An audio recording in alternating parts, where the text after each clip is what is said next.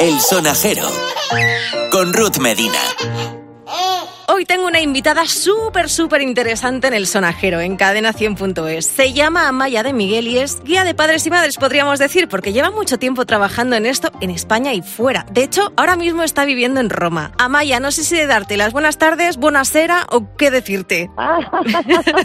si te digo la verdad, yo tampoco lo sé, porque hace un solecito que buena cera me parece muy tarde.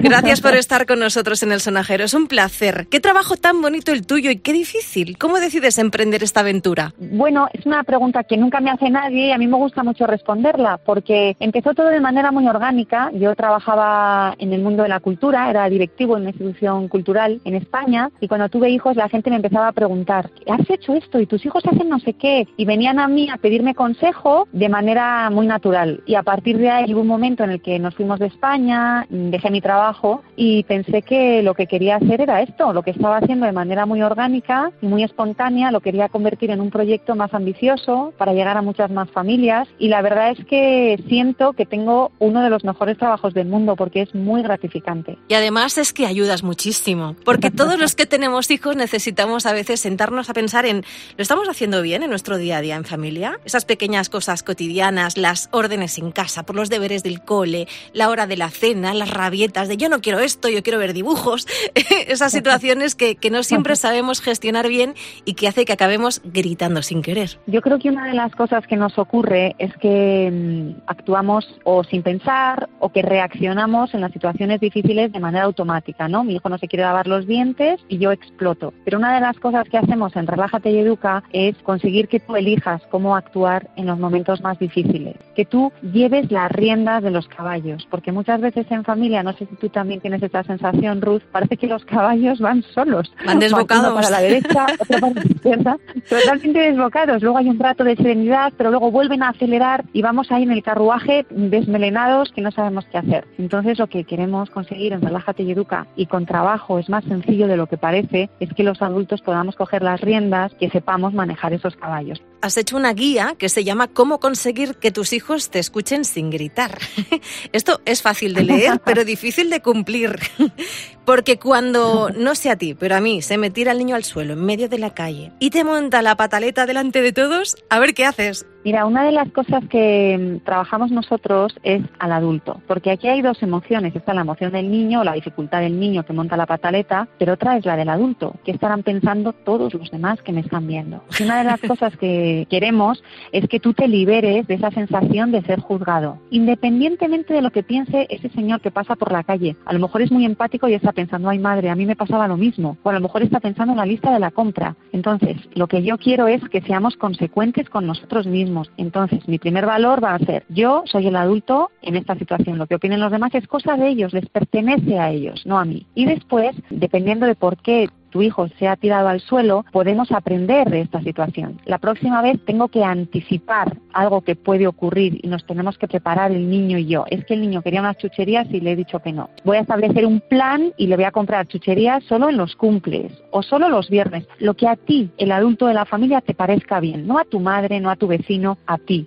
O a lo mejor es que el niño está cansado. Entonces voy a aprender que el niño en determinadas circunstancias está cansado y cómo lo puedo manejar. Y a lo mejor simplemente tengo que tolerar que él manifieste su frustración como la sabe manifestar en esa edad y esperar un rato a que suelte, a que eche fuera el malestar que tiene y darles una alternativa, intentar que este momento difícil para ellos sea un momento más agradable, menos duro. ¿Crees que somos impacientes? Porque a lo mejor cuando el niño se pone así, que claro, él, él te dice, yo quiero esto, yo quiero chocolate. Y tú le dices, chocolate luego. Y él, no, quiero chocolate ahora. Entonces yo creo que no aguantamos lo suficiente Claro, en Relájate y Educa lo que os recomendamos es que tengáis una estructura muy clara. A mí me gusta llamarlo mapa. Que haya un mapa y que se lo pueda transmitir a los niños. Y yo siento que muchas veces los padres cambiamos el mapa en el que vivimos todos cada día. Hoy le doy chocolate porque es que le veo triste. Mañana se lo doy porque no quiero pelear, estoy agotada, le compro chocolate. Después de dos días comprando chocolate decido que al tercero no. Pero claro, es que dos días sí se lo has dado. ¿Por qué al tercero no? Entonces, lo que yo recomiendo es que tengáis una estructura muy clara. Te voy a comprar chocolate todos los viernes a la salida del cole, por ejemplo. Y esto, esta estructura, estas normas, estos parámetros, los tienes que saber tú y los tiene que saber el resto de miembros de la familia, los niños, los otros adultos que haya, de manera que si tu hijo sabe que el chocolate es solo los viernes, a lo mejor las dos primeras semanas protesta. Pero la tercera semana, cuando te diga el martes, mamá, quiero chocolate, tú le vas a decir, pero es viernes.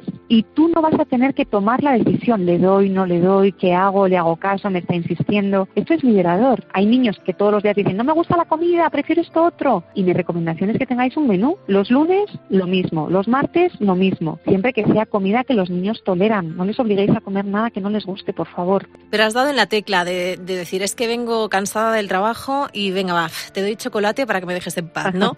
claro, eh, eh, se enfada contigo y luego cuando te vas a dormir piensas en, le he regañado, es tan pequeñito, hecho fatal y ahí viene como una mala conciencia y un cargo de conciencia horroroso y dices, la que me ha liado esta tarde y ahora como duerme como un angelito, ¿no? ¿Cómo hacemos para, para superar esa sensación mala? Pues mira, me vienen muchas, muchas respuestas. Una de las cosas más bonitas, me decías antes, ¿qué trabajo tan bonito tienes? Una de las cosas más bonitas de Relájate y Educa es que muchísimos de mis alumnos, una de las cosas que me dicen es que ahora me acuesto por las noches, los días malos, y estoy tranquila. Hablo en femenino porque la mayoría son mujeres, pero también hay muchos hombres. Estoy tranquila, estoy serena, porque ya sé cómo hacer las cosas. A mí me gusta mucho hablar de amor viscoso, que se interpone. Y mi hijo me está montando un pollo y yo en lo que pienso es en voy a actuar desde el amor, porque él tiene su dificultad, pero yo no tengo por qué reproducirla. Yo puedo mantenerme serena y comprender que mi hijo no es un problema en mi vida, sino que mi hijo en ese momento tiene una dificultad. Mi manera de ayudarle es decirle, yo no me voy a enfadar contigo, voy a estar a tu lado, te voy a acompañar hasta que se te pase.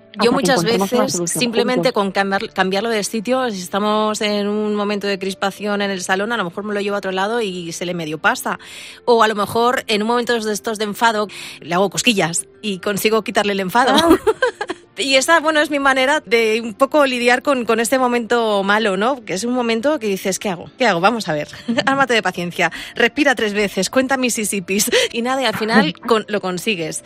Pero es verdad que no siempre tienes esa paciencia. Por eso te decía antes que a veces nos volvemos un poco impacientes con el día a día. Nos volvemos impacientes, pero cuando tú eliges cambiar de habitación a tu hijo o hacerle cosquillas, estás haciendo una elección muy importante. Estás eligiendo no añadir hostilidad, no añadir tensión. Lo que eliges es aliviar la tensión que el niño tiene dentro, con estos recursos que a ti te funcionan y que le funcionan a muchísima gente. Entonces es verdad que tenemos poca paciencia, pero a veces no solo es falta de paciencia, a veces es falta de herramientas. Por eso ofrecemos formación para que en los momentos difíciles sepamos cómo podemos ayudar a nuestros hijos. Hablemos de las navidades porque están aquí a la vuelta de la esquina y claro, de repente eh, los niños salen un poquito de su rutina, dejan de ir a clase, estamos más con toda la familia, con los primos, con los abuelos, llegan regalos, llegan estímulos de fuera y nos volvemos locos nosotros también. ¿Cómo gestionamos esto del tema de los regalos? ¿Nos estamos pasando dando los regalos? Pues yo a veces digo, solamente le voy a hacer uno este año, pero luego al final, pues no sé por qué, pues lo hago más. Yo no sé si te pasará a ti, pero yo sí recuerdo, recuerdo el enfado en Navidad. Y el enfado no era que estuvieran enfadados con los regalos, sino que eran tantos de toda la familia que se bloqueaban, no podían procesar todo aquello que tenían. Entonces yo creo que nosotros tenemos que intentar encontrar el equilibrio. Yo me imagino que para ti, uno, aunque te parezca en teoría el ideal, hay algo en ti que te dice es demasiado poco, porque culturalmente un solo regalo es poco hoy en día. Vivimos en una época de abundancia y tú tienes ahí la, el peso de la cultura en la que vives. Ahora bien, entre uno y diez, ¿cuántos regalos puede tener mi hijo para responder a mis valores, para que a él le siente bien, que los pueda procesar y que a la vez no me parezca excesivo? Y ahí es donde tenemos que ir, a cuál es el equilibrio para mí y para mi familia. No para mis padres, para mis vecinos, para las otras familias del cole, no. Y para eso lo que tenemos que hacer es conocernos a nosotros mismos. Me gustaría uno, pero a la vez pienso que es poco y los hechos lo demuestran cada año.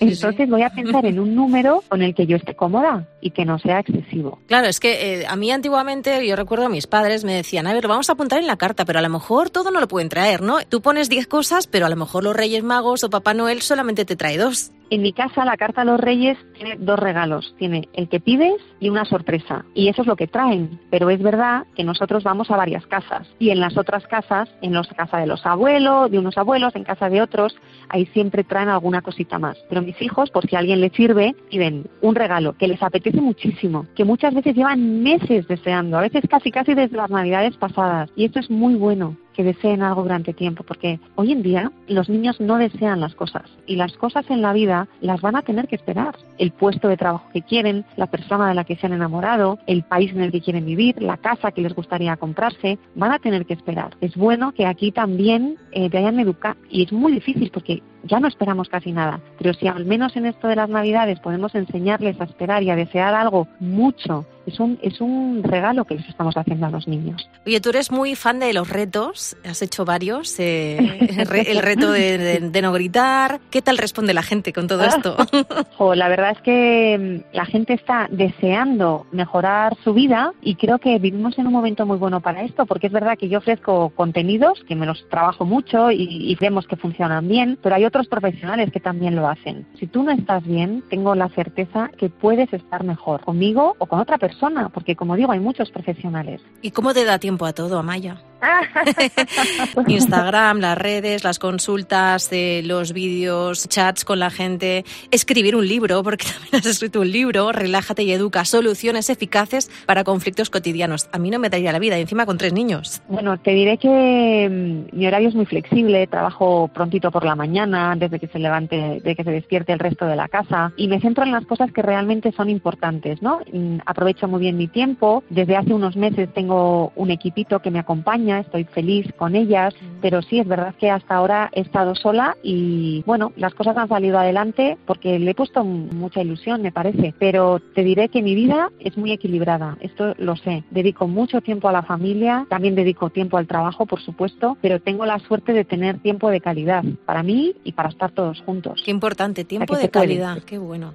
Amaya de Miguel, qué interesante todo lo que me cuentas. Es lo que te decía antes, haces fácil lo que parece muy difícil. Yo creo que volveremos a hablar contigo porque ha sido un placer tenerte en el sonajero. Me tiraría horas, creo. O sea, yo no sé si irme a Roma a hablar contigo o que te vengas toda España, pero, pero tenemos que volver a hablar. Ha sido un gustazo, Ruth, estar contigo, de verdad. Un beso grandote y que tengáis unas muy felices fiestas. A todos vosotros también, a todos los que estáis escuchando, felices fiestas y muchísimas gracias a ti, Ruth. Hasta muy prontito, espero. El sonajero con Ruth Medina.